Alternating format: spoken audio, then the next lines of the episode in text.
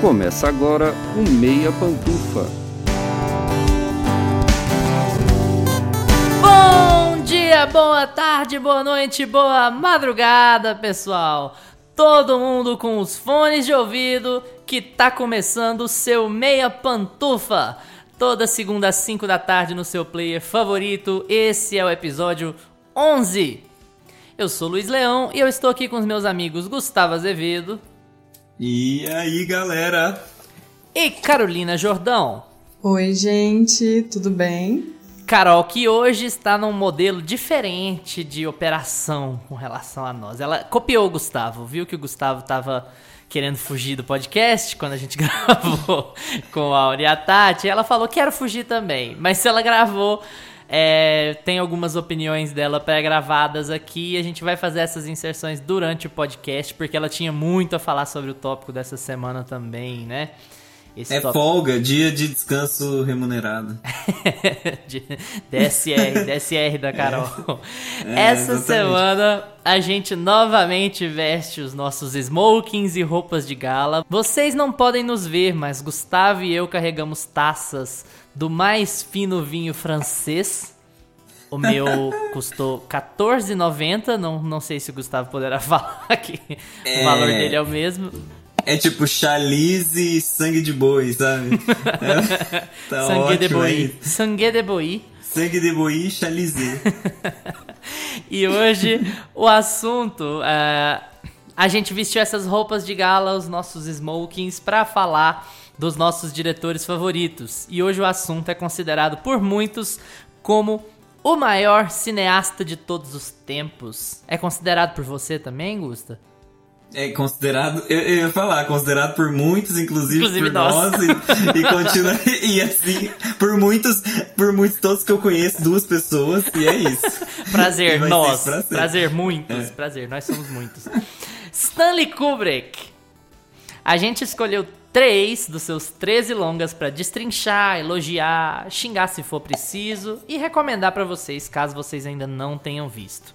Se vocês já tiverem visto, sintam-se à vontade para conversar com a gente nos nossos canais, Instagram e Twitter, arroba meia pantufa. Gusta, Fala pra gente sobre qual foi o primeiro filme do Kubrick que você viu. Só isso, não entra em detalhes. Qual foi o primeiro filme do Kubrick que você viu e qual foi sua sensação? Você descobriu o Kubrick por indicações do tipo, veja esse cara que esse cara é o melhor de todos ou foi meio por acaso? Não, foi por acaso. O primeiro filme que eu assisti dele foi Laranja Mecânica. E eu assisti porque eu já tinha visto a estética em algum lugar dos menininhos vestidos de branco, chapéu preto e tal. E eu gostava, eu achava legal a estética e fui assistir. E eu não sabia que era do Kubrick. Eu nem sabia que eu gostava de cinema, assim, sabe? Eu só assisti o filme achando que ia ser muito bom e não vou dar spoiler. Vai, mas no próximo bloco. é, eu, pra te falar a verdade, eu nem lembro qual foi o primeiro filme do Kubrick que eu vi. Eu acho que foi Iluminado. É, até por conta do, do, da conexão com Stephen King, né? A minha conexão com Stephen King vem antes da do Kubrick. E a gente vai falar um pouco sobre Sim. Stephen King e, e, Kubrick hoje também, né? Não é uma relação muito saudável. Ah, pra gente é, pra quem é fã. Pra nós é, evidentemente. mas entre os dois não era muito boa, não. Sim. Passamos agora para o tema central do Meia Pantufa de hoje, em que a gente vai comentar sobre três obras de Stanley Kubrick. Viu? Agora a pronúncia no inglês ficou bem melhor. Kubrick Kubrick ou Kubrick? Gusta, você é quem decide. Como eu a gente vai Kubrick. tratar. Kubrick, ok, então. Kubrick. Kubrick. tá bem. Stanley Kubrick, três obras dele no De Terno e Pantufas.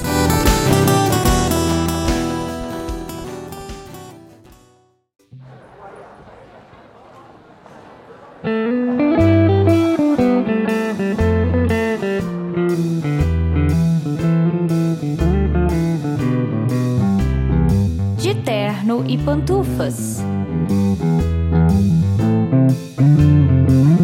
Laranja Mecânica é um filme de 1971 sobre o que Laranja Mecânica trata. Trata sobre uma distopia futurista em que um líder de gangue bem sádico tá comandando seus amiguinhos da gangue, não são pessoinhas muito boas, né? Mas ele eventualmente é preso e é engraçado porque as, quando a gente preparou a, a sinopse, eu tava pegando aqui alguns modelos de sites de cinema e tudo. E ó, um modelo usa o termo voluntaria-se para um, uma um experimento de aversão, de condução de aversão. É, mas não é bem voluntariado, né? Que acontece Não, nesse é, é bem forçado, no né? filme. Ele passa por um experimento de condução de aversão, mas esse experimento não vai. não sai como esperado.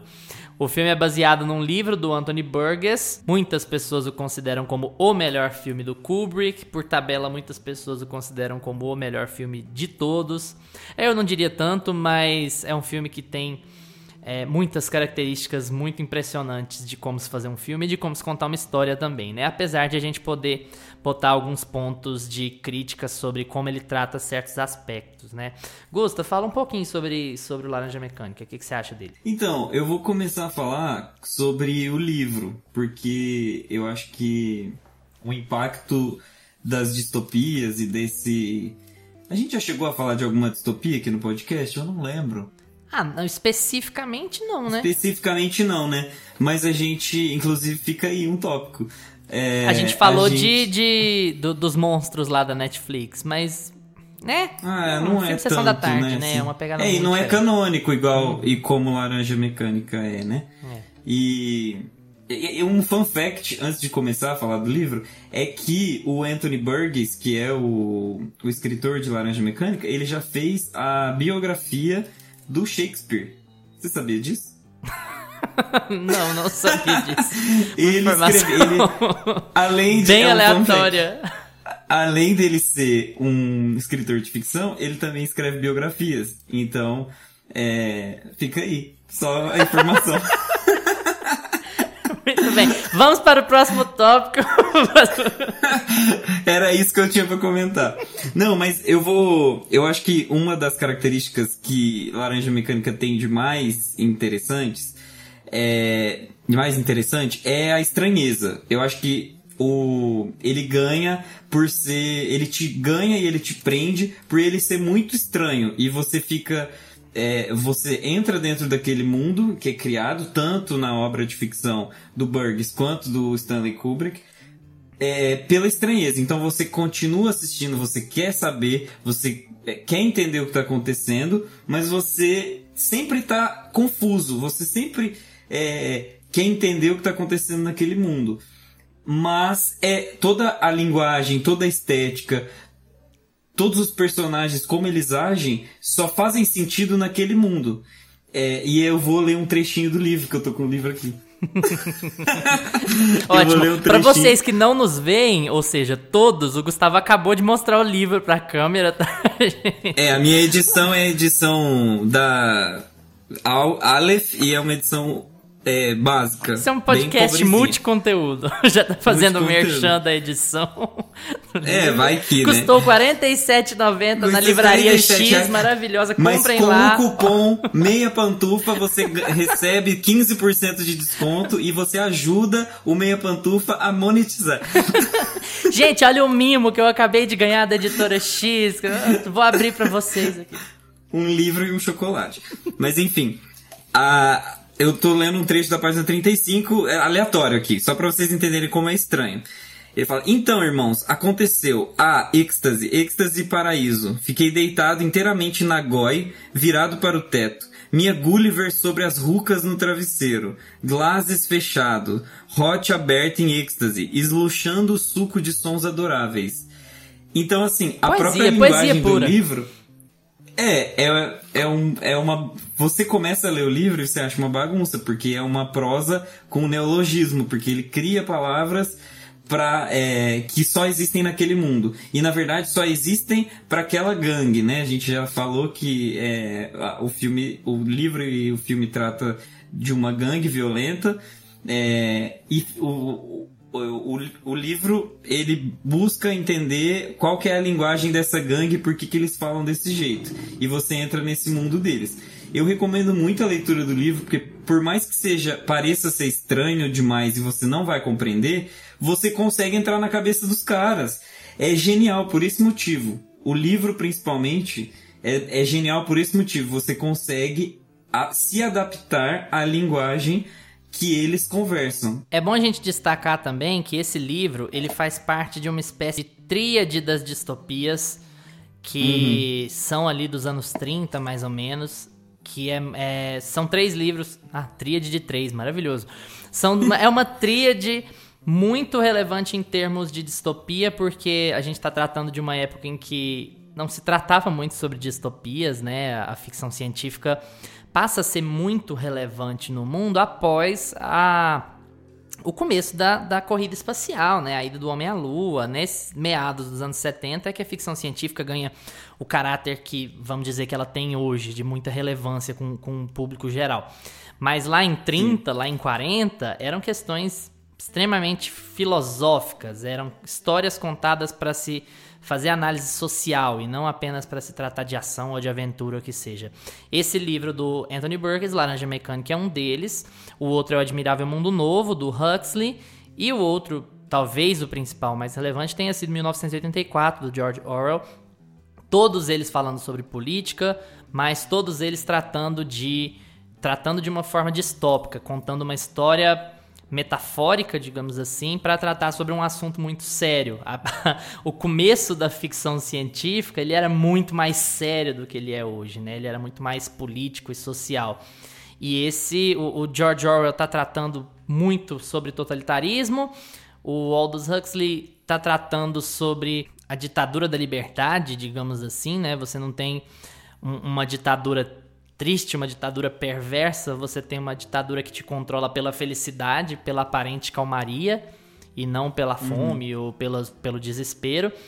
E o Anthony Burgess com o Laranja Mecânica é o único deles que está tratando de, uma, de um, uma questão mais individual. Ele vai tratar de violência permeada na sociedade, né? E é uma coisa muito interessante, já que você falou do livro, a gente está tratando muito mais do livro do que do filme nesse começo, mas já que uhum. você falou sobre isso, é muito interessante como o Burgess trata o livro, trata a história como quase como um processo natural daquele mundo. O livro, ele trata de personagens que são violentos por serem jovens. Ele trata a violência como uma questão passageira. Trata como uma questão natural, uma reação natural de um jovem a um, a um mundo perverso, digamos assim. E é uma coisa muito interessante, não querendo destruir a experiência de ninguém, mas o livro e o filme, como quase sempre acontece com Kubrick, o livro e o filme têm finais diferentes. No final do Kubrick, ele é agridoce. O final do livro, ele te diz, ele trata toda essa questão da violência do Alex e da gangue dele como uma questão de adolescência que passa. No final do livro, ela passa ele evolui, ele progride para além da violência. E o filme não tem essa pegada, né? O Kubrick muda muito esse tipo não. tipo de coisa. Sim. É, e eu acho que o tanto o livro quanto o filme, mais o livro, na verdade, é, é um estudo de como é, a linguagem pode ser uma é, pode ser adaptável ao espectador. E, e, e, o personagem passa por esse processo. E no filme isso fica bem claro, porque é bem gráfico, né? Então, é, a, a linguagem da violência, que é a linguagem que a gente acostuma a ver o Alex vivendo no primeiro ato do filme, é uma linguagem que ele está acostumado a viver, porque ele está inserido em, uma, em um, um mundo em que só se fala de forma violenta e que todos são violentos contra todos. É, e ele aproveita e ele se aproveita disso para se tornar a pessoa mais violenta do bairro, da cidade, porque tudo é um caos. Então ele se aproveita disso para tentar ter vantagens naquele universo. E a partir do momento que o Estado, né, que ali do, do segundo ato para frente começa a, a intervir na forma como ele se porta, na linguagem que ele tem com o mundo é, e como ele interpreta o mundo, ele, ele precisa se forçar e precisa se adaptar para viver nesse, nesse mundo novo, né? É, e não é o admirável mundo novo, né? Mas nesse só o mundo novo. Exatamente. Não, e é. Vamos, vamos puxar mais pro filme então, já que a gente vamos. abordou um bocado da obra original. Na verdade, é bom destacar que os três filmes que a gente vai tratar hoje, eles tem livros. Eu não vou dizer que eles são todos baseados em livros, porque o Laranja é. Mecânica é baseado no livro do Burgess, o Iluminado é baseado no livro do Stephen King, mas o livro do Arthur C. Clarke, 2001, Odisseia no Espaço, ele foi escrito é, ao mesmo tempo do roteiro. Enquanto Arthur C. Clarke estava escrevendo o roteiro do filme, ele estava escrevendo um livro. E então e o Sim. Kubrick tem parte nos dois. Mas de qualquer forma, todos os os três filmes que a gente vai tratar hoje e acho que sem muita discussão são os filmes mais relevantes do Kubrick, né? Eles têm também uma uma outra versão, digamos assim, entre aspas, um outro ponto de vista na linguagem escrita, que é uma linguagem muito diferente, né? Sobre o filme, é, eu queria que você falasse, Gusto, assim, a sua, sua opinião, claro, sobre por que, que esse filme tem essa, essa relevância toda? É, em termos não só da história, que a história é muito muito envolvente, né, e muito pesada. O, o Kubrick quer te deixar perturbado com o que ele está te mostrando. Inclusive o filme é mais violento do que o livro. É, mas por que, que você acha que ele tem essa relevância toda, mesmo em termos técnicos, mesmo na, na, na, no modo como ele trata a história? Então, para ser sincero, eu não sei o que aconteceu no movimento da indústria para ele se tornar um, o clássico que ele é hoje, né? Eu não, eu, para ser bem sincero, eu não sei o que aconteceu, mas tecnicamente ele é um dos filmes mais concisos do Kubrick. Eu acho que ele é um dos filmes mais fechadinhos dele. Ele conta uma história que é que é linear, que tem começo, meio e fim. A gente tem um encerramento muito claro do personagem então tem uma jornada de personagem né, muito bem estabelecida. É, a gente consegue estabelecer os antagonistas. Isso é muito legal porque nos filmes do Kubrick, a, é, a maioria deles a gente às vezes nem tem um vilão ou a gente não tem um antagonista bem definido. Mas é, esse é um dos filmes que eu acho que ficam redondinhos com a história. E tecnicamente é um, é um dos filmes mais atraentes, né? Visualmente, eu acho que a Carol vai falar um pouco disso. É, Carol, você tá me ouvindo aí no ponto? tá me ouvindo no link? Acho que não. Perdemos a conexão, galera. Olha, eu acho que faz sentido sim ele ser uma obra-prima em termos técnicos. Algo que me chama muito a atenção nesse filme, é, que eu acho fantástico da forma que foi feito, é a direção de arte. Todos os cenários, todas, todos os figurinos, é, as locações, os objetos, os props, são os objetos que os atores usam em, em cena, né? Eu acho que foram, foi tudo muito bem escolhido, acho que tudo foi criado realmente para dar essa atmosfera diferentona que o Laranja Mecânica tem. Acho que quem já deu uma olhadinha no livro, já tentou ler ou leu, sabe que ele tem uma vibe muito diferente é, de livros comuns e eu sinto que o Kubrick tentou passar isso um pouco para tela com o uso dessa direção de arte talvez até muito extravagante, né? Porque o livro ele é uma viagem, né? Ele muda completamente todas as palavras, você lê sem entender nada, porque tudo muda, é, todas as palavras mudam de, de, de escrita, assim. Nada é o que você acha que é. E aí ele vai te narrando com essas palavras esquisitas Acho que o Kubrick tentou usar isso, porque obviamente ele não tinha esse. Além do que os personagens. do que os personagens falam, né? Ele não tem como colocar essa linguagem é, fora do diálogo. Então acho que ele usou bem ah, os outros aspectos técnicos do filme, como a fotografia, o, o áudio. E aí eu destaquei e destaco ainda principalmente a direção de arte, que eu acho que ele colocou de uma forma muito boa e para retratar um pouco essa maluquice que é o, o livro. Eu acho que ele é um dos filmes mais atraentes, assim. É o que eu falei. Foi um dos primeiros filmes que eu vi dele, porque eu, eu, eu via em todo lugar. Então você vê as referências do Kubrick em todo. Inclusive, é, muito do Laranja Mecânica a gente vê lá na frente com o Kubrick no é, de olhos bem fechados, né? O Eye, Eyes Wide Shut. Que foi o penúltimo ou último filme último dele? Filme. Último. O último filme dele. E você vê muita referência. O, o, a cena inicial do Alex com a gangue ali na, na baladinha lá, na, no barzinho que eles frequentam, com, tomando moloco, que é o leite lá que eles tomam, tem aquele negócio é batizado, eu sei. e eles.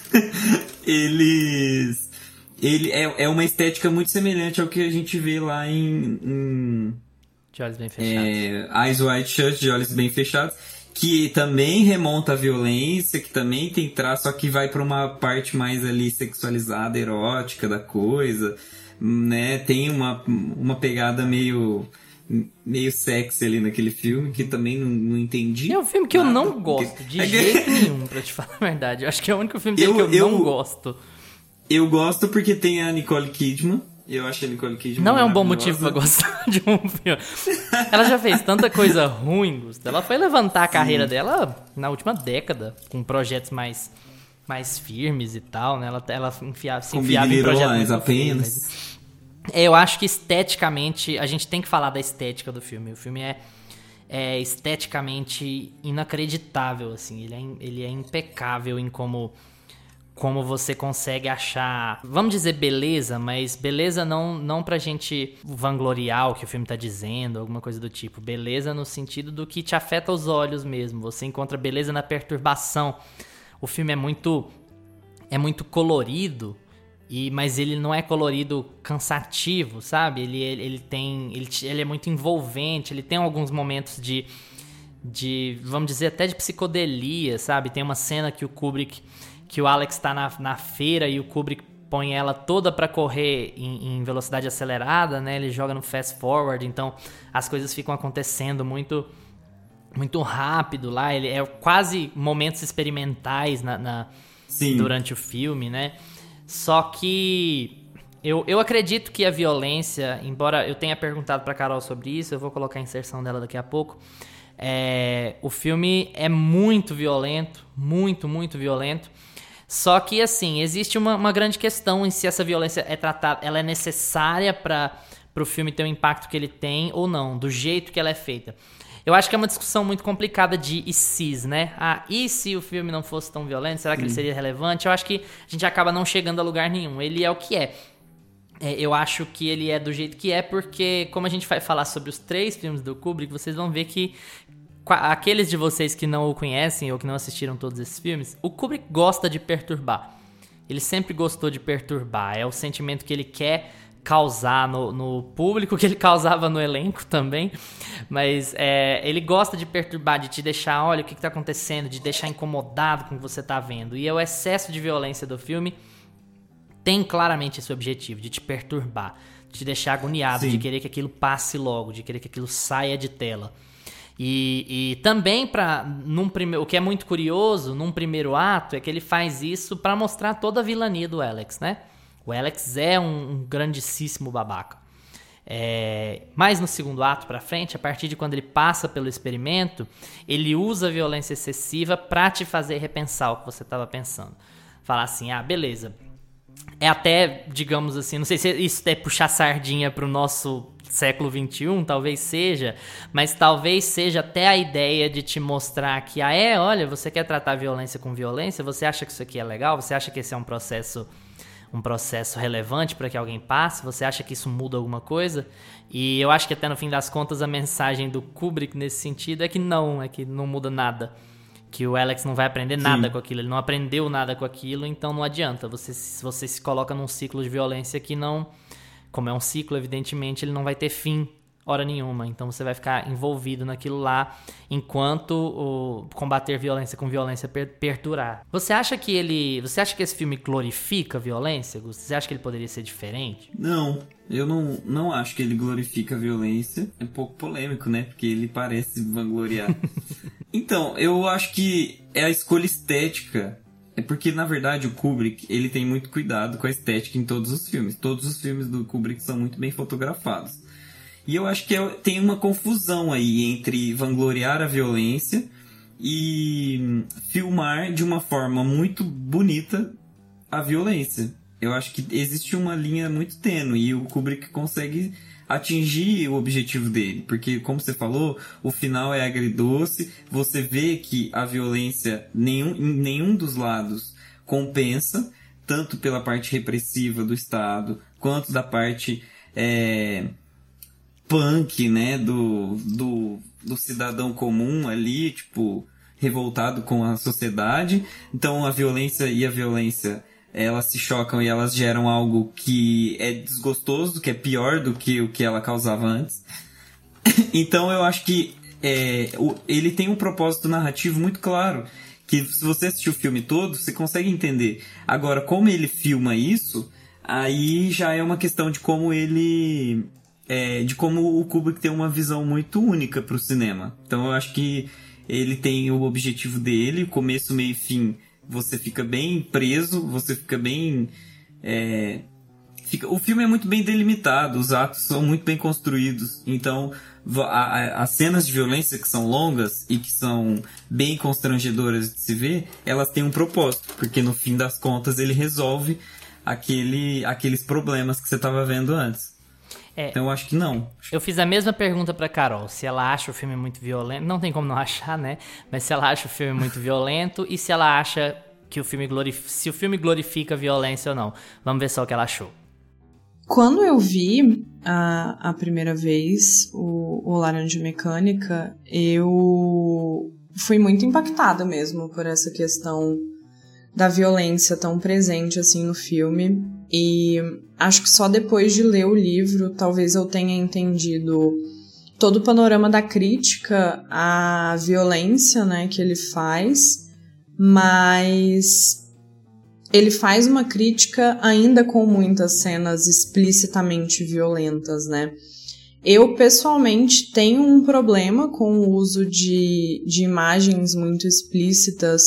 Eu acho que existem formas de você dizer algo ou falar sobre algo de uma forma sutil e sem usar as imagens diretamente dessa coisa, né? Como o filme usa muito de de espancamentos e, e do pessoal lá do, da trupe deles batendo nas pessoas e isso ficar bem claro nas imagens. É, às vezes alguns filmes também usam de cenas de estupro muito explícitas que eu sinto que às vezes podem ser cortadas e mostradas de outra forma, sabe?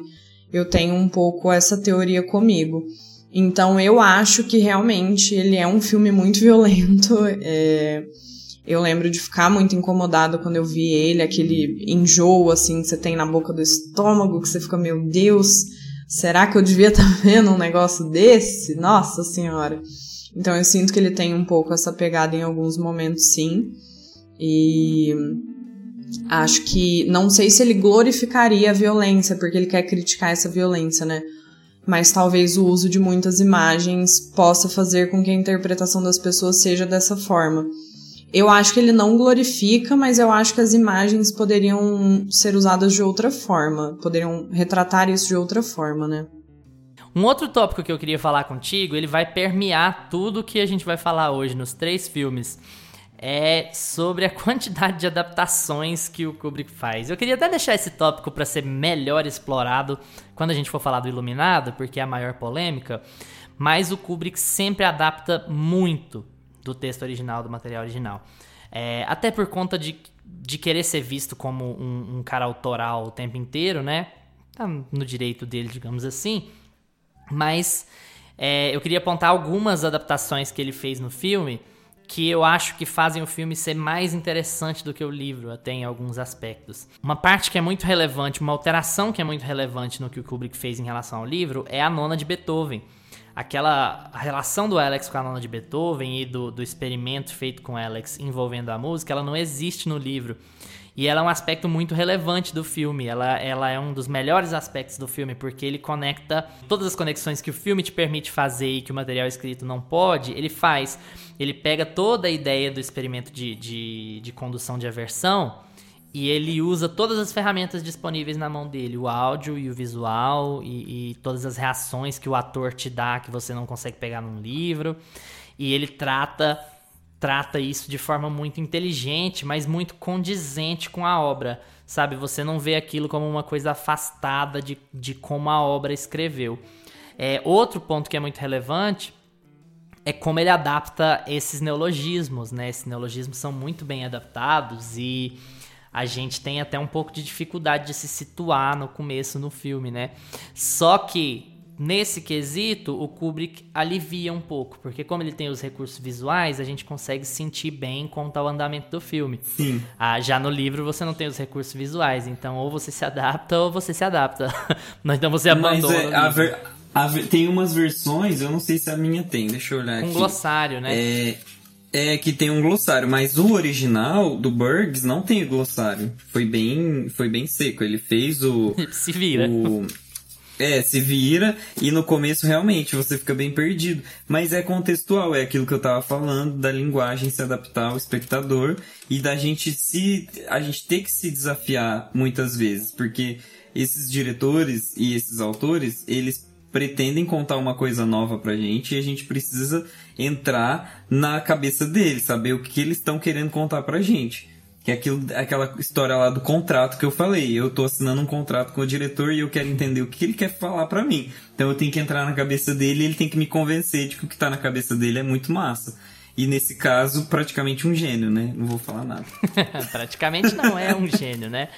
Pantufinhas, Gusta, de 1 a 10. Ah, vai ser chato, né? Vai ser, vai ser chato. Eu vou dar 10. Nossa, nossa, esse episódio vai ser muito lacração, né? Lacração e, e, e, elogios. 10, pra mim é 10 também. Top 3 do Kubrick. Esse filme tá em qual posição? Ele tá em segundo. Ok. Pra mim. Uh, primeiro. Eu acho esse melhor filme do Kubrick. Mas vocês devem. Vou até deixar, porque na edição às vezes eu corto os espaços, eu não vou cortar. Vocês vão ouvir o meu silêncio para me ver pensando. Porque é bem difícil de avaliar, viu? Mas eu acho que esse é o segundo. O primeiro melhor filme do, do, do Kubrick, na minha opinião. É bom demais. Pra mim é o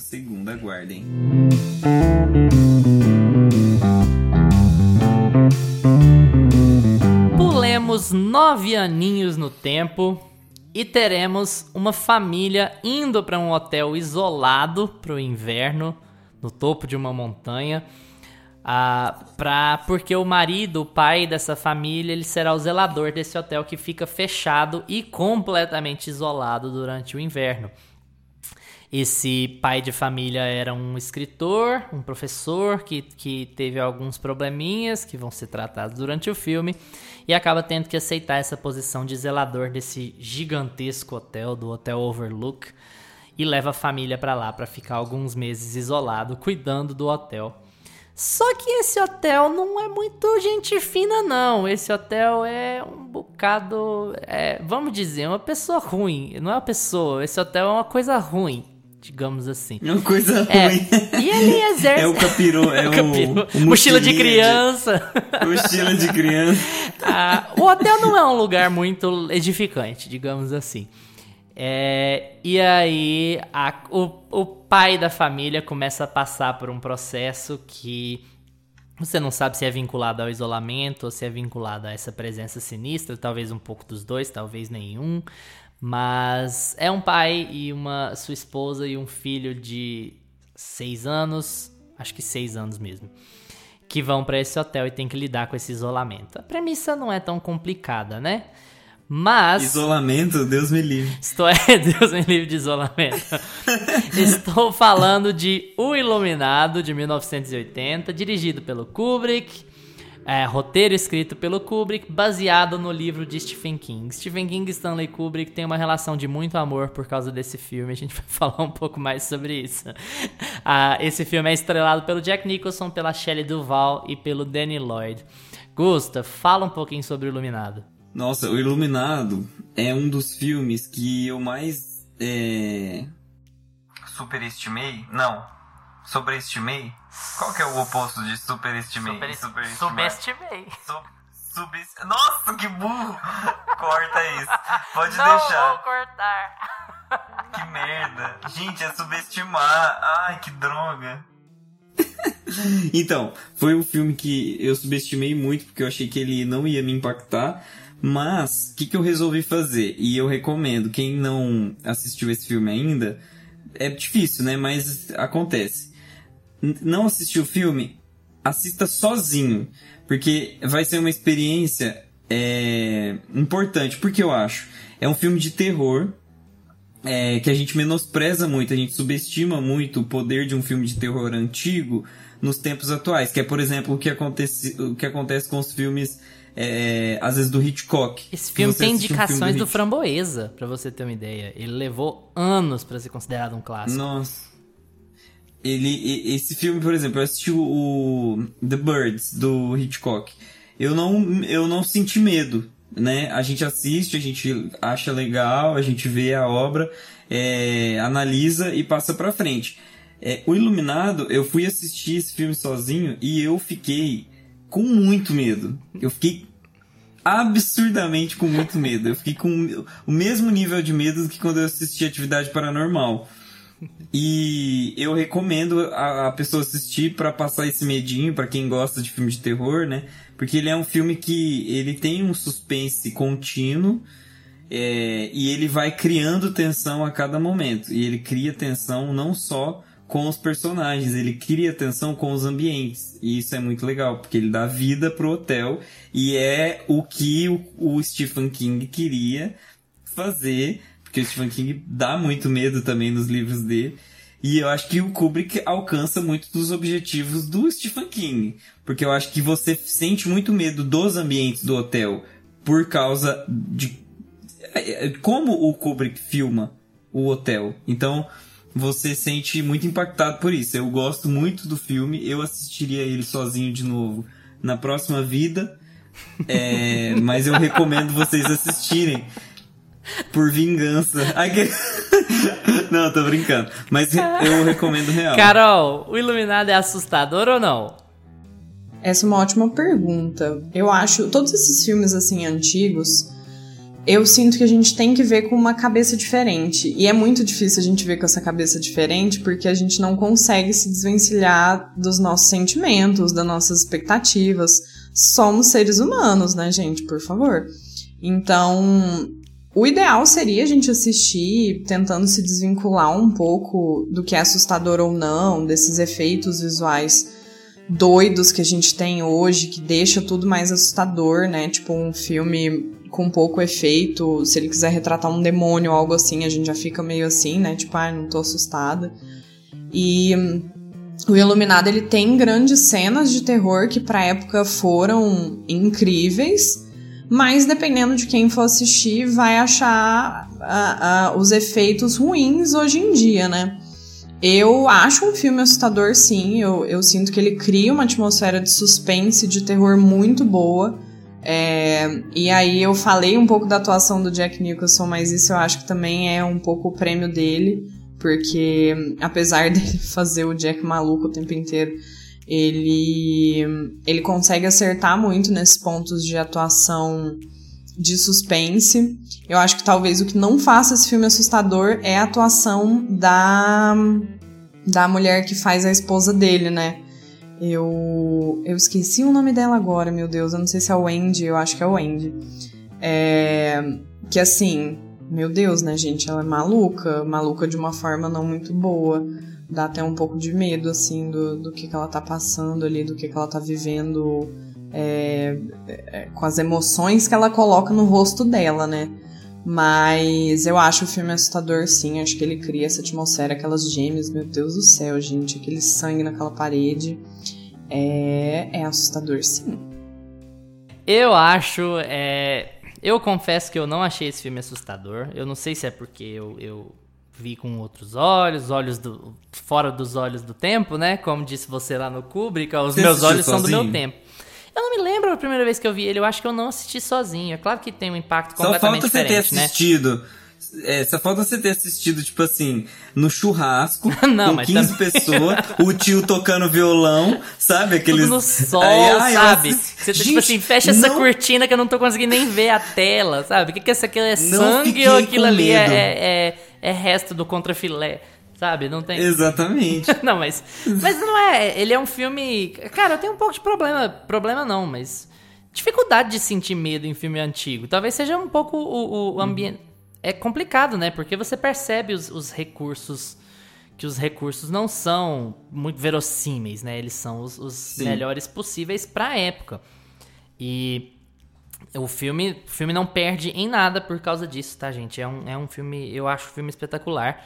Muita gente acha, inclusive, né? Mas é, tem essa, essa questão de medo até que nem tanto. Só que é, o Kubrick, ele tem uma. Talvez uma proposta, digamos assim, que ele fez 13 longas, como eu já comentei, né? E boa parte deles são de gêneros muito diferentes. Ele queria sempre fazer um filme de gêneros muito distintos. Essa é a, é a inserção real dele no, no terror, né? E o filme é muito bom, muito por conta de uma premissa muito boa tirada do livro. A ideia é muito boa, simples, mas muito boa. Coloque um cara, coloque um viciado em isolamento e veja o que vai acontecer com ele. É, é basicamente essa a ideia. E a execução do Kubrick é Espetacular. É, é, a premissa de todo mundo que tá ouvindo o podcast. Coloque um viciado em isolamento e vê. Vocês podem responder essa pergunta pra gente? Manda, manda um direct aí pra ver o que, que aconteceu com você. Nós você vamos receber uma porta altos directs que você chamou o nosso público de viciado. Agora. Ah, todo mundo tem uma coisinha ali, ó, que gosta. Eu, hein? pois é. Mas assim, a grande chave desse filme, para falar a verdade, é. Agora a gente vai ficar metido a cabeçudo aqui, né? O filme é tecnicamente perfeito, perfeito, perfeito. Os aspectos técnicos desse filme são inacreditáveis, porque o Kubrick quebra muitas convenções do horror, muitas, muitas. Para começo de conversa, quando você pega filmes de terror, a sua tendência é que você tenha close, close no rosto das pessoas. Acontece o tempo inteiro. Por quê? O close no rosto da pessoa te dá a ideia de sufocamento, claro, e você não consegue ver nada fora daquele, daquele enquadramento. Então você fica sufocado e você não tem a referência do que está acontecendo em volta do personagem. O Kubrick filma um filme de terror todo em plano aberto. O filme é cheio de planos abertos. Você vê ao tamanho das salas e o tamanho dos personagens em comparação às salas e os quartos Sim. e o labirinto e o tamanho do hotel. Então, assim, você cria o incômodo, o, o desequilíbrio, a perturbação, fazendo a antítese do que os filmes de terror fazem, filmando de forma completamente diferente do que os filmes de terror fazem. E isso, assim, não é qualquer, não seria qualquer um que faria.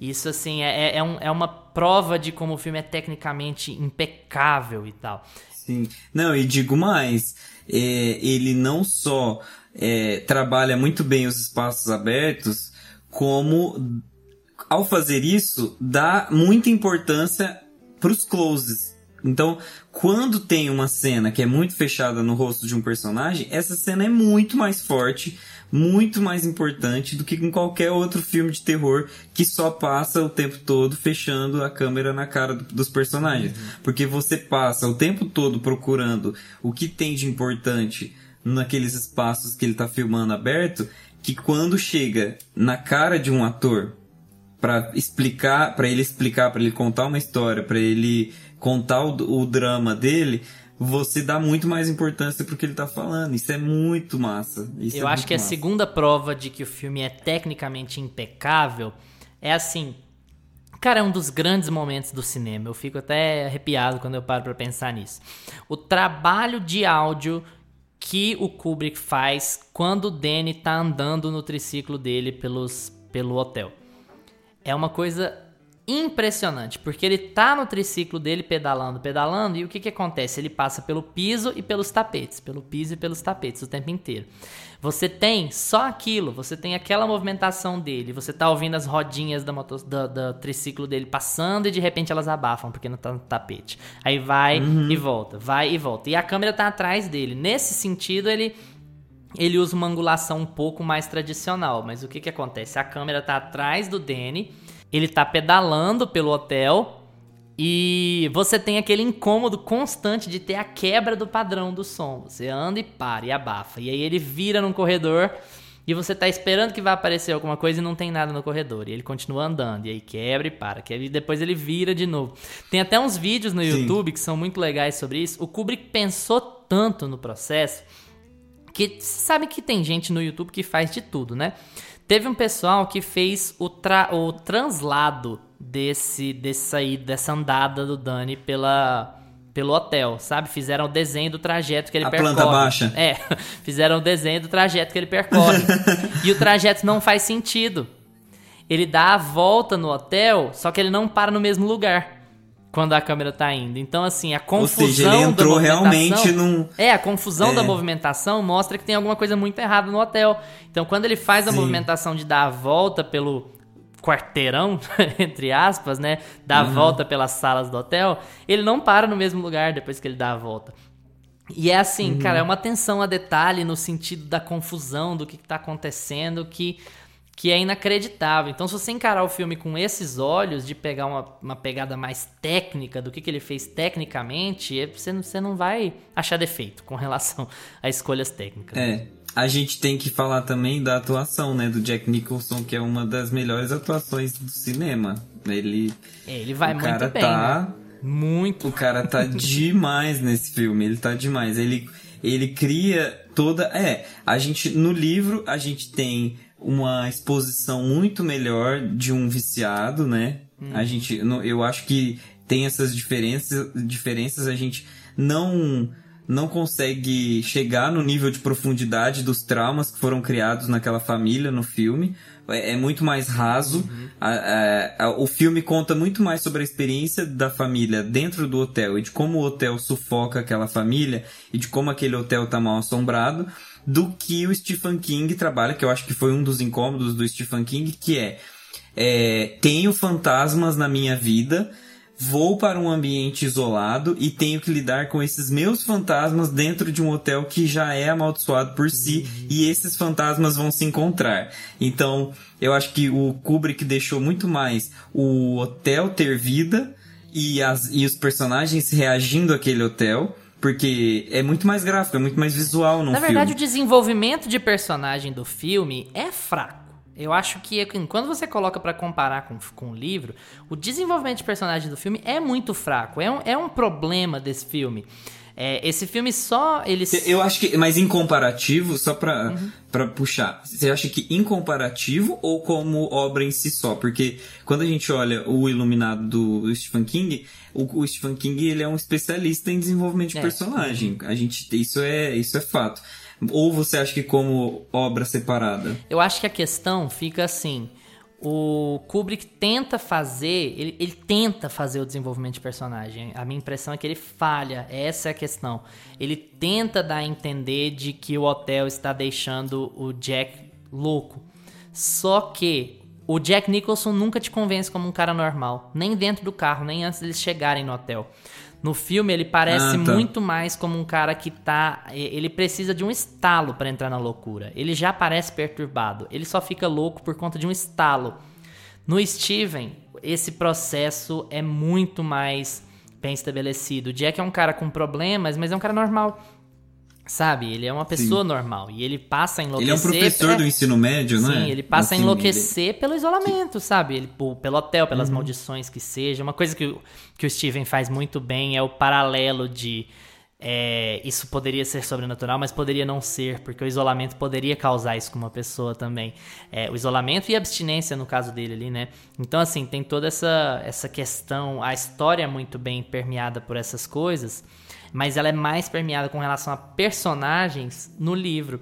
E é o grande problema. Eu quero fazer um resuminho aqui de qual é o problema que o, que o Steven tem com o Kubrick. O Steven compara o filme do Kubrick a um Cadillac sem motor. Porque é lindo, lindo de se ver, mas não pega, não funciona. O Steven já disse isso algumas vezes. Eu acho que ele está errado, inclusive, mas assim, a obra é dele, né?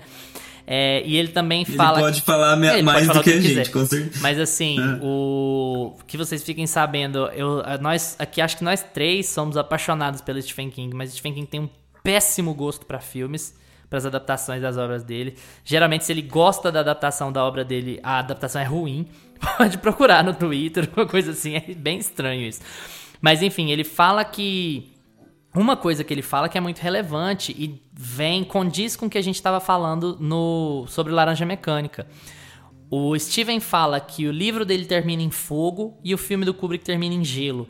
Então, assim, você tá falando de obras que são diametralmente opostas, elas têm conclusões muito distintas. Sim, e isso deve é ser um total. incômodo horroroso para um autor, Nossa, sabe? Ver a total. obra dele ser, ser, ser desmontada daquele jeito. Mesmo que o resultado do Kubrick seja impressionante por si, Pra quem tá vendo a sua obra adaptada, deve ser uma, uma facada nas costas. Sabe o que, que eu acho? Eu acho que daqui uns 5 anos o George Martin vai falar a mesma coisa.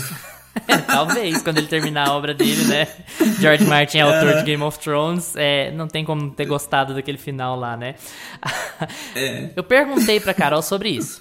A grande crítica desse filme é a mudança radical da adaptação do filme com relação ao livro. O Stephen King detesta o filme. Eu perguntei pra ela, será que ela acha justo que um diretor tenha tanto poder de adaptação sobre uma obra a ponto de mudar não só a pegada da história, que é bem diferente, mas de mudar o final dela?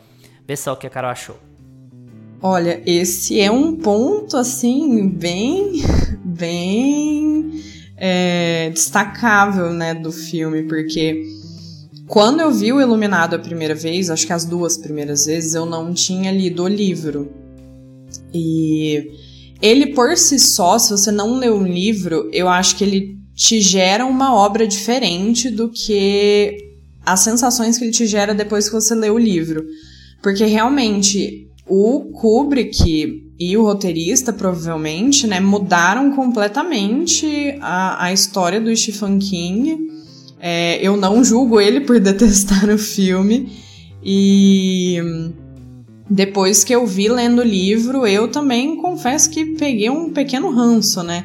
Não pela, pela as questões cinematográficas, técnicas assim de, de fotografia, direção de arte, que são todas muito bem feitas, mas por terem retratado a história dessa forma, né? De não ter feito jus ao livro, que é um ótimo livro. É, você mudar coisas muito grandes. É, acho que é bem ousado, porque as pessoas ou vão odiar ou vão amar, as pessoas fãs do livro, né? E é muito mais fácil elas odiarem se você mudar a obra do livro, porque elas já vão com a expectativa fechada de que elas vão assistir um filme que é igual ao livro que elas amam, né? Que elas idolatram. Então, é muito ousado você fazer isso. Eu acho que o diretor ele tem esse poder, né, de fazer essa mudança, de fazer essa adaptação, até porque entra no, naqueles quesitos de roteiro adaptado, né, não é não é um, uma história 100% original, você pegou e adaptou de alguma forma. É, só tem esse ponto de da ousadia de fazer errar muito ou acertar muito, né? Eu sinto que no Iluminado, quando você lê o livro, ele errou muito. É, a, o que mais me deixou me deixou chateada assim com a adaptação, além do final. Eu acho que é muito a representação do, do Jack, né? Porque ele foi representado. É, é, um, é um, um personagem representado muito bem pelo Jack Nicholson, obviamente, mas ele, ele é uma figura muito diferente no, no filme do no filme não no livro né ele ele é uma pessoa mais centrada no começo do, do livro ele não chega já maluco daquele jeito no hotel e eu acho que o Kubrick ter retratado ele já daquela forma também aí já não sei se, se é algo que talvez o Jack Nicholson já estava fazendo ali na atuação, mas com certeza tem o papel do diretor, né, de ter cortado isso ou ter continuado, mas ele tá com cara de maluco desde o primeiro minuto do filme. Você já fala, gente, essa pessoa é doida, doida de pedra. Não vai dar certo esse negócio. Colocar essa pessoa nesse hotel gelado lá no, nos cafundó do Judas não vai funcionar. E no livro eu acho que você. No começo você não tem muito essa sensação. Óbvio que é um livro do Stephen King, então você já sabe que vai acontecer alguma coisa. Mas você pensa, tipo, ah, cara, sei lá, às vezes vai dar certo, né? Vai saber. E você entende que o Jack não é uma pessoa doida, assim, logo de cara, né? Então. Eu acho que é justo adaptar, mas vamos lá com a ousadia, né? Eu percebi isso que a Carol percebeu também. É, eu acho que eu assisti o filme, é, depois de um tempo eu li o livro, depois eu assisti o filme de novo. As duas vezes que eu assisti o filme foi um cagaço, porque eu passei muito medo. É, os livros, eu não tenho tanto medo dos livros do Stephen King, não sei porque não eu não tenho medo, medo livro de livros. É, livro eu não tenho tanto medo. É, e, aliás, eu tive medo quando eu li It, né? Que é o do, a, uhum. It a Coisa, que eu jurava que tinha um palhaço no meu quarto. Eu jurava que tinha. A hora que eu apagava a luz, o palhaço estava lá. E hoje, inclusive, vai aparecer, porque eu falei, né? É, é, é um clássico.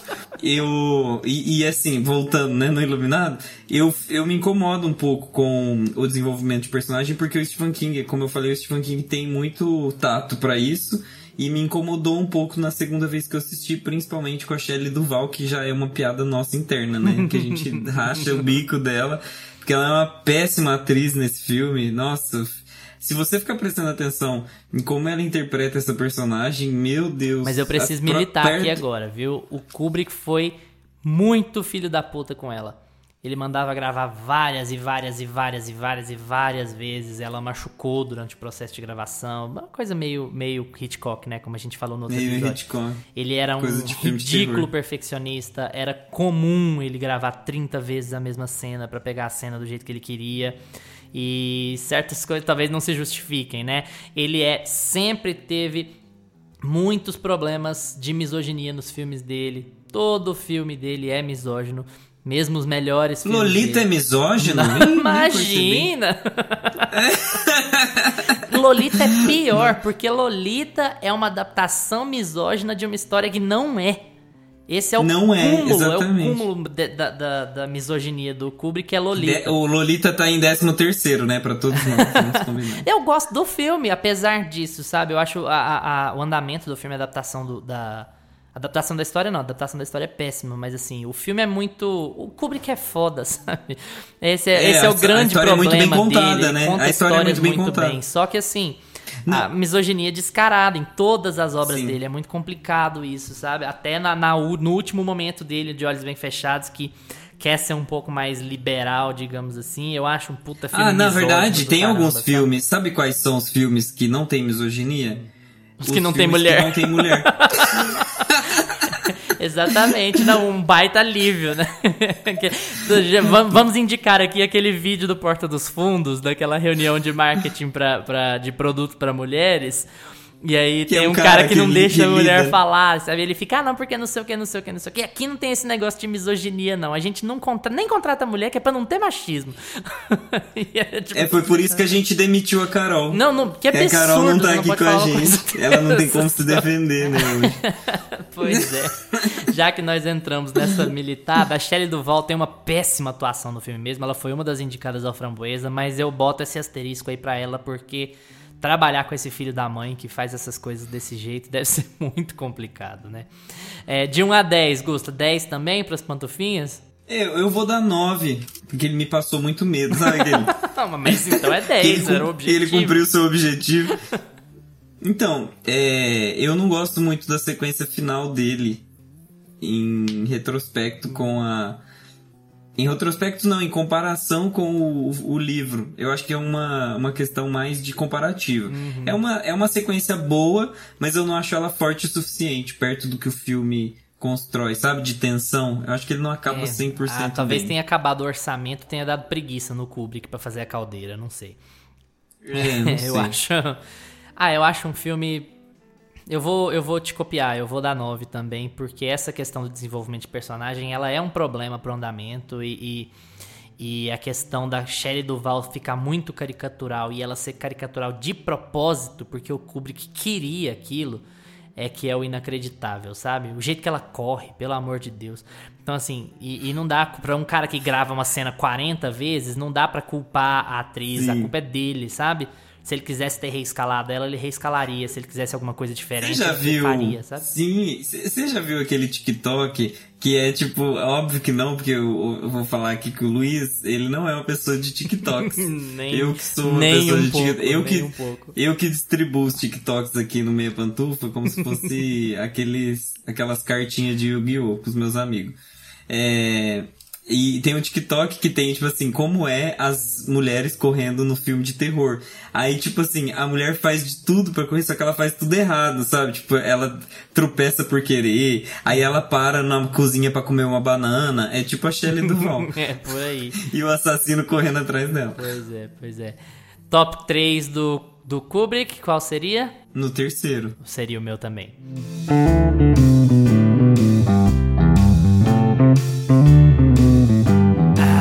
Já tô vendo o Gustavo ali esfregando as mãos, esfregando as mãos, porque agora, agora, como diria Tijuana, agora o bicho vai pegar.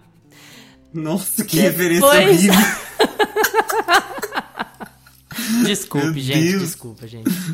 É... Depois de descobrir um artefato misterioso enterrado por baixo da superfície lunar, a humanidade se prepara para uma viagem para descobrir as suas origens com a ajuda da inteligência do supercomputador HAL 9000. Esse é um resumo que talvez não faça jus ao que é 2001, Odisseia no Espaço, de 1968, dirigido também pelo Kubrick, escrito pelo Kubrick e pelo Arthur C. Clarke. Como a gente já comentou antes, esse não é adaptado de um livro, mas o livro e o roteiro foram escritos simultaneamente. O Kubrick a, escreve o roteiro desse livro junto com desse filme junto com Arthur C. Clarke. O filme é muito mais que isso, ele é muito mais complexo do que isso, ele é muito mais longo do que isso, mas é um resumo, uma tentativa de resumo de, de vamos dizer, um dos atos, meio ato do filme, né? Para tentar é. te situar na ideia de que a gente tem aqui a primeira ficção científica de verdadeira relevância no mundo do entretenimento. E com razão, né, Gusta? Fala um pouco sobre 2001. É, eu acho que você descreveu o segundo ato. Essa sinopse é o segundo ato do filme. O filme é muito mais do que isso. Eu acho que o filme é uma história sobre a descoberta é, uma jornada interna de como você se descobre e de como a própria humanidade se descobre e se redescobre e de quem são os responsáveis por essas descobertas e redescobertas. O filme é muito grandioso, ele pretende. É, ele pretende desvendar alguns mistérios muito. É, intrínsecos da, da, da psique humana. É, são, são perguntas que a gente faz o tempo todo e o, o Kubrick vai lá e fala assim: sabe o que eu vou fazer? Eu vou tentar responder.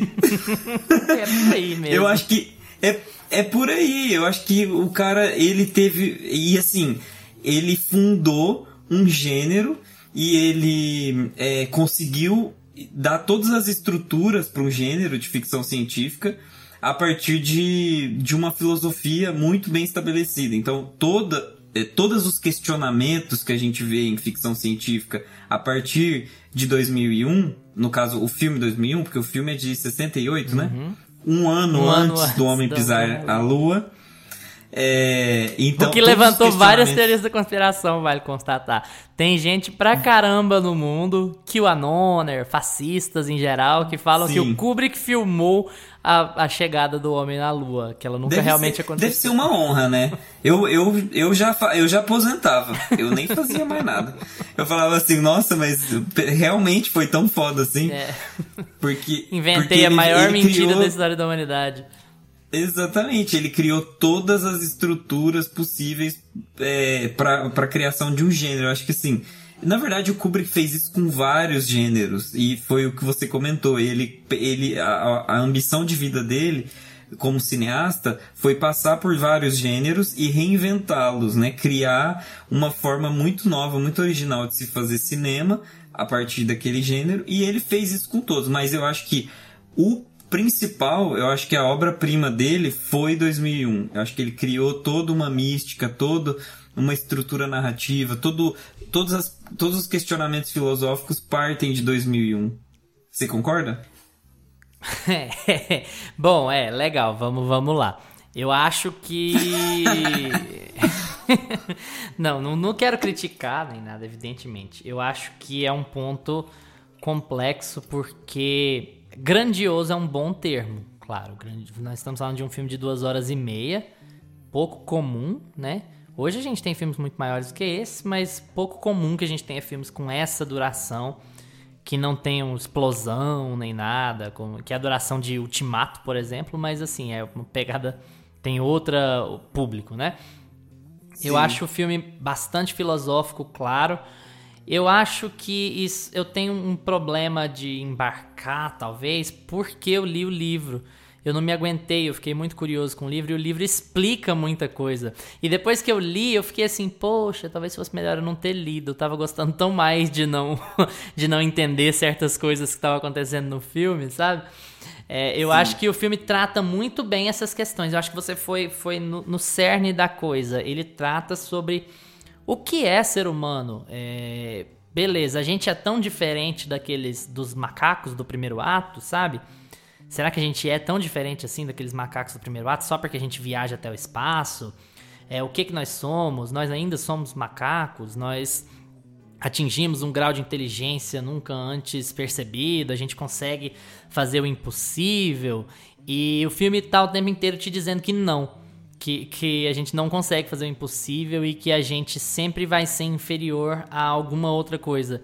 Seja essa coisa o universo, vida alienígena, que seja. E talvez terminar também, como tudo que o Kubrick faz, terminar de forma muito pessimista. Terminar nessa ideia de que, olha, você não compreende meio por cento do que te acontece. O livro dá mais esse panorama porque o livro explica o que são os monolitos. O filme não explica, o filme não trata disso de forma aberta, é, né? Seria bom explicar, né, o que, que são os monolitos, é, pra quem não viu vou, o filme. Que que, é, vamos lá.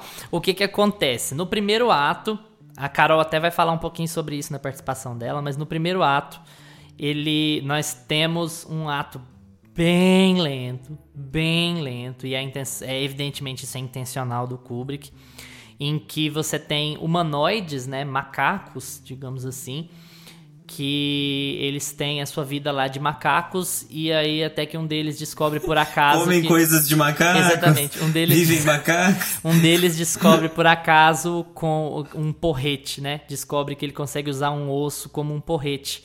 E ali é, é, o, é, é o Kubrick retratando é, uma evolução. Ali é o começo de, de, uma, de uma humanidade, do que separa aqueles Não, macacos. calma. Hum. Essa cena não é só o, o, alguém descobrindo alguma coisa. é muito fanboy. Não, não tem. Cara, sério, ele. Não é que eu sou fanboy, é porque ele dá essa importância pra cena. Ele passa 3, 4 minutos é, mostrando como um, um humanoide, como um macaco, vai manusear uma nova ferramenta e o porquê que aquilo é tão importante. Hum. Por que, que aquilo resolveu vários problemas da humanidade, por que, que a gente tá aqui. Sim, e aí o que que acontece? Aí ele tá lá batendo, batendo, depois eu acho que o primeiro ato tem 20 minutos, alguma coisa assim, ele é muito longo. Sim. E aí aparece o monolito. afastando as pessoas do filme. Mas não, mas ó, nós vamos chegar mas lá, a Carol é vai falar sobre isso também. Hum. Mas aí ele chega lá no monolito, o macaco chega lá, vê o monolito. O monolito é um pedaço de pedra preta, basicamente isso. E, e aí. Não, não confundir com aerolito, que é do Chapolin. Nem com pirulito, que é da, da vendinha do seu João, todos são Cosme e Damião, Exatamente. a gente pega. É, e aí ele vê o monolito e pronto, e acabou essa parte. E aí a gente entra num segundo ato que é a humanidade que tem uma estação na Lua e o cara tá indo pra Lua e se afastando da família porque eles descobrem um monolito na Lua também. E aí você tem isso e tem todo o desenvolvimento desse personagem com a família e tudo. Chega no monolito, o monolito começa a fazer alguma coisa, corta. Você tem um terceiro ato. Então o filme é quase como se ele fosse é, capitular, sabe? Mas ele não é. Tudo aquilo está uhum. conectado porque ele está tratando de épocas diferentes da humanidade. Em todas essas épocas da humanidade, a gente está relacionado com esse monolito, mas a gente não sabe Sim. como a gente está relacionado com esse monolito. Só que ele é um indicativo de que existem coisas muito além da compreensão humana. E o filme é, é, é basicamente isso em termos filosóficos. No terceiro ato, você tem um cara que está viajando para Júpiter e ele tá querendo chegar lá com a ajuda de um supercomputador que é capaz de programar tudo lá e fazer todas as coisas que supercomputadores fazem. Só que tem um curto, uma pane na nave, e esse supercomputador começa a ficar ligeiramente indelicado, digamos assim, pouco edificante. Ele vira o computador ele... do Overlook, digamos assim, Ele vira um... É, exato, é um computador, é, é uma inteligência artificial que o, um ser humano criou, né? Um grupo de seres humanos criou para auxiliar os, os astronautas no espaço, só que esse computador começa a se voltar contra a própria humanidade. Eu acho que uma coisa que você perdeu um pouco na explicação é o seguinte: é, o monolito sempre vem antes de alguma mudança. Então, por exemplo, lá no começo, os macacos encontram o monolito primeiro e depois descobrem uma nova ah, ferramenta. Uhum. Aí, posteriormente, os seres. Aí depois a gente, hoje, assim, 2001 no caso, né, que ele tá retratando, encontra esse monolito é, e a gente vai, a gente consegue viajar ao espaço, a gente consegue ir para Júpiter, a gente consegue fazer coisas inacreditáveis espacialmente e criamos esse robô. Aí, posteriormente, a gente vai ver como vai ser a nossa vida com esse é. robô. Então, apesar de parecer não ter conexões, ele tá fazendo Sim. saltos muito bem explicadinhos. Sim. O filme é muito. Ele é lento, mas ele é bem explicado. Eu acho ele muito. É, eu, se você prestar atenção no filme e, e desconsiderar que ele tá, é um filme lento, e, o que é bem difícil para os tempos atuais, que a gente quer coisas rápidas o tempo todo e respostas muito enérgicas nos filmes, você consegue pegar a vibe do filme e ir até o fim. Eu acho que é um filme bem possível de assistir. É, não, realmente. Ele não é tão grande como outras obras, né? Você pega o Irlandês, tem 3 horas e meia. Você pega o E o Vento Levou, tem 3 horas e tanto. Sim. Lawrence da Arábia tem quase 4. Você tem outras obras que são bem maiores. Só que o ritmo do filme é bem lento. Eu até perguntei pra Carol se isso foi um impeditivo para ela, porque esse é a pedra no sapato cinéfilo da Carol. A Carol assiste filme de preguiça abraçando árvore por 20 minutos, mas ela nunca assistiu 2001. E ela explicou por quê, não só isso, mas ela explicou se esse motivo que fez ela não assistir, se ela acha que ele também é um motivo válido que faz com que outras pessoas, especialmente hoje em dia que a gente consome cinema de forma muito mais massificada, né? E no streaming, se isso é um motivo que afasta que afasta as pessoas hoje em dia também. Pois é, né? Polêmicas. é, eu acho que muitos cinéfilos, ou até quem não se considera cinéfilo, né, e gosta do Kubrick e assistiu os filmes dele, assistiu 2001, gosta desse filme. Eu, eu digo que ele é a minha pedra no sapato, no meu sapatinho cinéfilo, porque eu tentei assistir ele já, uh, sem zoeira, acho que umas quatro vezes. E é, é, elas pararam em momentos, assim, né? Eu acho que a primeira vez eu parei bem na hora que cai lá a pedrona, porque o começo a gente sabe que ele é um começo muito complicado, gente. Você que não assistiu esse filme e tá pensando, nossa, tão falando dele e me deu vontadinha de ver, deixa eu sentar minha bundinha aqui pra ver esse filme. Você vai ver que os primeiros, acho que 15, 20 minutos é aquela música do. Uma música clássica, meio astronauta na lua, com os macacos descobrindo um negócio, uma pedrona que cai lá. E assim, é uma cena muito longa, muito longa. A primeira vez que eu tentei ver esse filme, eu parei logo depois dessa cena, porque eu não tava aguentando, eu não tava entendendo nada, eu tava achando tudo um absurdo. E da segunda vez eu tentei um pouco mais, acho que eu devo ter visto uns 20 minutos a mais, vi as pessoas comentarem que queriam ir pra lua e etc. Numa outra vez parei numas naves, aí chegou aquele astronauta que tem no pôster, né, no, no digníssimo, belíssimo pôster do filme. E acho que a quarta vez eu parei nos macacos de novo. Eu não sei, ele me causa uma sensação assim de, de muito devagar, mas de uma forma que eu acho que o assunto não me agradou muito, apesar de ser uma ficção científica, né? Eu gostar muito de ficção científica. Eu sinto que a forma com que a narrativa estava representada, talvez uh, a, a falta de clareza no que estava acontecendo, me distanciou muito do filme e eu tentei ver ele em, em, vários momentos diferentes da minha vida, né? Não foi só quando eu tava começando a descobrir grandes diretores e, e grandes obras do cinema. tentei ver ele há pouco tempo e também não consegui. Eu, eu entendo que é uma obra muito aclamada, que é um filme muito bom, mas eu acho que esses problemas de roteiro e de como a história estava sendo mostrada me fizeram desistir em todas essas vezes. Eu não sei se um dia eu vou conseguir ver esse filme inteiro, talvez seja meu grande desafio assim na vida. É, e eu acho que talvez isso seja uma barreira, sim. Eu, eu imagino várias pessoas é, tentando assistir esse filme e não conseguindo por causa dessa, dessa demora de chegar em algum lugar. O filme, para mim, ele parece que toda hora ele quer chegar em um lugar, mas o lugar tá tão longe, já passou uma hora, uma hora e meia de filme, eu tô, gente, que lugar é esse? Para onde vocês estão indo? É pro outro lado da galáxia, né? E realmente deve ser isso, porque eu não pesquei muito bem a história. Mas eu acho que é um impeditivo, sim. Acho que para outras pessoas pode ser um ponto super positivo, então acho que vai depender muito do receptor, né? Eu queria focar numa coisa muito, muito relevante aqui que a gente acabou não falando ainda sobre 2001, que é que são os aspectos técnicos. O filme é impressionante, impressionante. Você assiste uma hora, uma hora e meia dele, que seja, e você não diz que é um filme de 1968 de maneira Jamais. alguma. De maneira nunca, alguma. Nunca, nunca na vida na Terra. E é, isso é muito impressionante porque era inimaginável você, você pensar uma coisa dessa. É claro que você percebe que é um filme antigo, mas se você não souber, não acompanhar muito cinema ou coisa assim, você vai dizer: ah, não, esse filme é de 85, esse filme é de, sei lá, 90. E não, o filme é de 68, assim. É, é muito impressionante o que o Kubrick consegue fazer com relação a, a a parte técnica desse filme. E é tão impressionante, as pessoas à época ficaram tão impressionadas que até inventaram essa história de que foi ele que filmou a ida na Lua, Sim. sabe? Do quão real o filme parecia à época, do quão impressionante era assistir aquilo e como aquilo estava sendo feito e como funcionava. E é tão bonito, o filme é tão bonito que justamente por isso o Kubrick gasta tanto tempo ele gasta muito tempo porque ele quer mostrar, ele quer falar, olha, isso aqui esteticamente, isso aqui já vai segurar o meu público, porque eles vão ficar olhando e vão ficar bestas de ver o que o que o cinema já consegue fazer, sabe? Nos anos 60.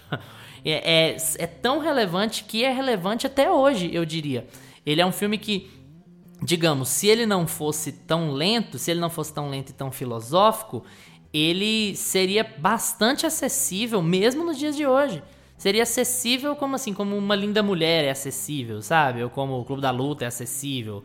Porque ele não, não parece deslocado, ele não parece anacrônico, sabe? Ele, ele, ele é plenamente funcional em termos visuais.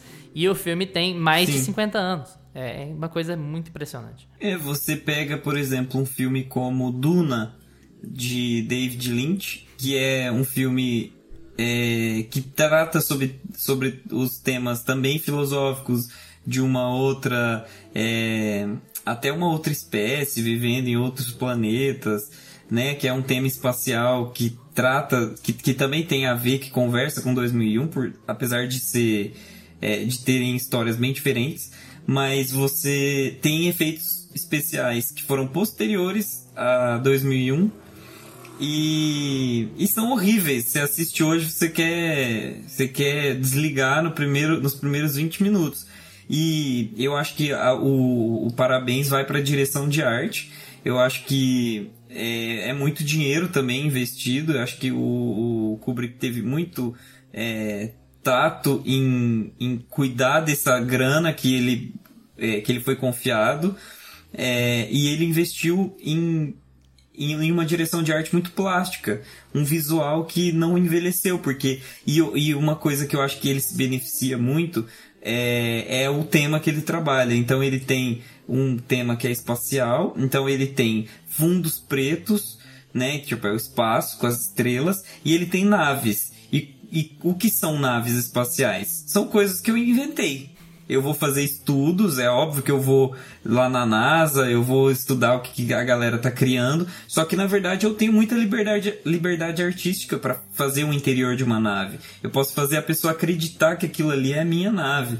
Então, ele teve muito cuidado para investir o dinheiro que ele tinha, o orçamento que ele tinha no filme, numa direção de arte muito certeira, que hoje, até hoje é copiada. Até hoje. Você assiste Interstellar, Interstellar é 2001 a direção de arte de 2001 revisitada, total. Então, é, até hoje o filme vive. Se o filme está sendo rever, é, revisitado de uma forma tão intensa e aclamado pelo público, é porque o filme ainda está vivendo. E é realmente impressionante como talvez desses três, desses três filmes que a gente tratou, esse seja o que que é mais relevante para a produção cinematográfica contemporânea, sabe? É claro que os outros são também, os outros levantam outras discussões, eles são grandes clássicos, mas esse filme ele ainda é relevante para a ficção científica e é isso que é impressionante. Ele trata de temas, é, ele tem mais de 50 anos e ele trata de temas que ainda são revisitados pela ficção científica, algumas vezes muito bem, outras vezes muito mal mas ele não perdeu esse contexto de, de, de atualidade, sabe? Até porque o grande charme do universo é que quanto mais a gente descobre sobre o universo, menos a gente descobre sobre o universo, né? Ele está em constante expansão. Então ele é a prova, a prova de movimento, a prova viva de que a gente é muito pequeno para saber de tudo.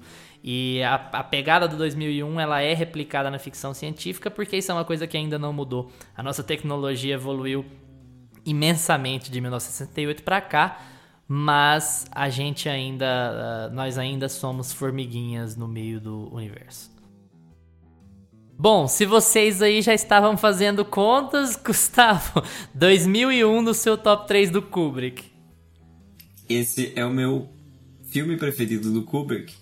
E então, já que o pessoal já estava fazendo essa conta, 2001 no seu top 3 da vida, assim, qual é a posição que ele tem? Ai, 2001 é o meu filme preferido da vida. e aí eu falo lá no meio que você é fanboy, e você fala, não, não é que eu sou fanboy, é só que aqui não, é não sei o que, é estética e tal, não. Mas é que a pra você falar bem de alguma coisa, você, você, pra você falar que você não é fanboy, oh, pra você falar bem de um filme, você não pode ser fanboy. Então você tem que falar, não, não é que eu sou fanboy, entendeu? você tem que dar uma. Não, não é por isso, não. Vamos agora para o nosso quadro preferido, em que a gente compartilha os nossos gostos estranhos com você que nos ouve. É hora do Pra Assistir de Pantufas.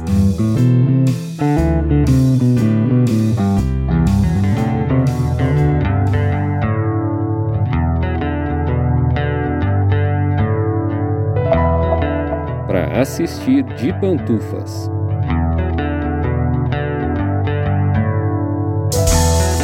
Gosta, passa pra galera a sua indicação de hoje.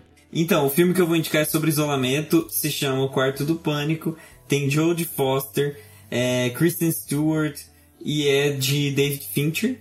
Um filme muito bom sobre pessoas trancadas em um quarto enquanto bandidos assaltam a sua casa e você fala, meu Deus. É um puta filme, gostei da sua indicação, muito legal. Quarto do Pânico é muito legal, muito tenso.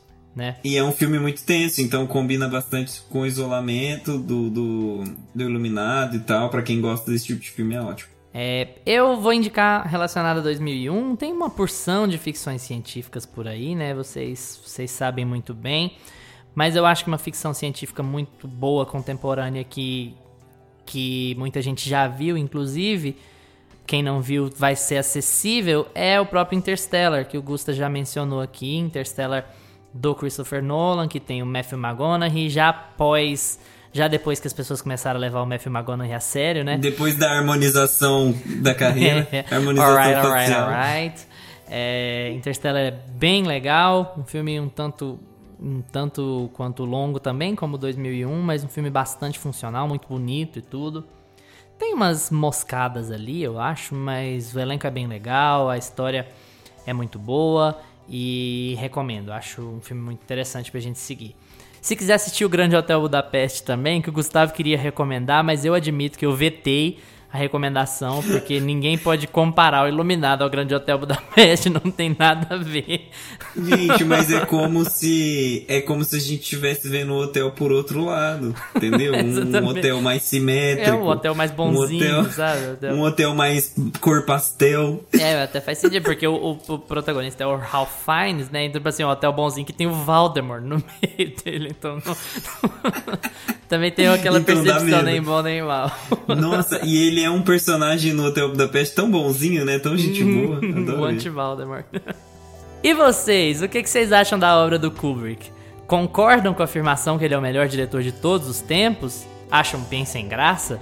Fala com a gente no YouTube, no Instagram, no Twitter, arroba meia pantufa, porque a gente responde tudo o que aparece por lá. Valeu pela atenção de vocês. Tchau, Augusta. Tchau. Lembrem-se de seguir a gente no seu agregador de podcasts preferido: Spotify, Apple for Podcasts, YouTube, Deezer. Se assistir no YouTube, não se esqueça de curtir o episódio, se inscrever no canal e ativar o sininho para receber as nossas notificações. Segunda-feira que vem a gente tá de volta. Tchau!